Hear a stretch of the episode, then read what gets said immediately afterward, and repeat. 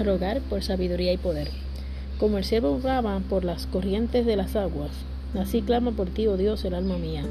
Mi alma tiene sed de Dios, del Dios vivo. Salmo 41 del 1 y 2. Lo que en Pentecostés fueron dotados con el poder de lo alto, no quedaron desde entonces libres de tentación y prueba. Como testigos de la verdad y la justicia, eran repetidas veces asaltados por el enemigo de toda verdad, que trataba de despojarlo de su experiencia cristiana.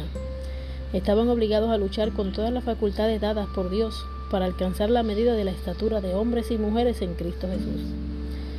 Oraban diariamente en procura, en procura de nuevas provisiones de gracia para poder elevarse más y más hacia la perfección. Bajo la obra del Espíritu Santo, Aún los más débiles, ejerciendo fe en Dios, aprendían a desarrollar las facultades que le habían sido confiadas y llegaron a ser santificados, refinados y ennoblecidos. Mientras se sometían con humildad a la influencia modeladora del Espíritu Santo, recibían de la plenitud de la deidad y eran amoldeados a la semejanza divina.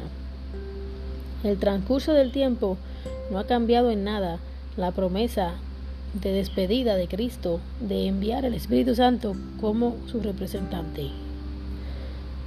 No es por causa de alguna restricción por parte de Dios, por lo que las riquezas de su gracia no fluyen hacia los seres humanos sobre la tierra.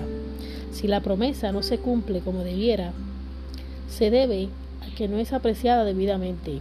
Si todos los que quisieran, si todos la quisieran, todos serían llenados del Espíritu donde la necesidad del Espíritu Santo sea un asunto en el cual se piense poco, se ve sequía espiritual.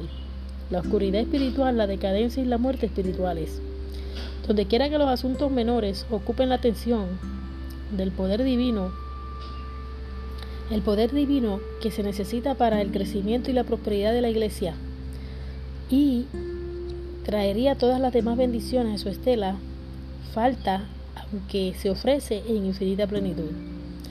Deberían reunirse grupos de obreros cristianos para solicitar ayuda especial y sabiduría celestial para hacer planes y ejecutarlos sabiamente.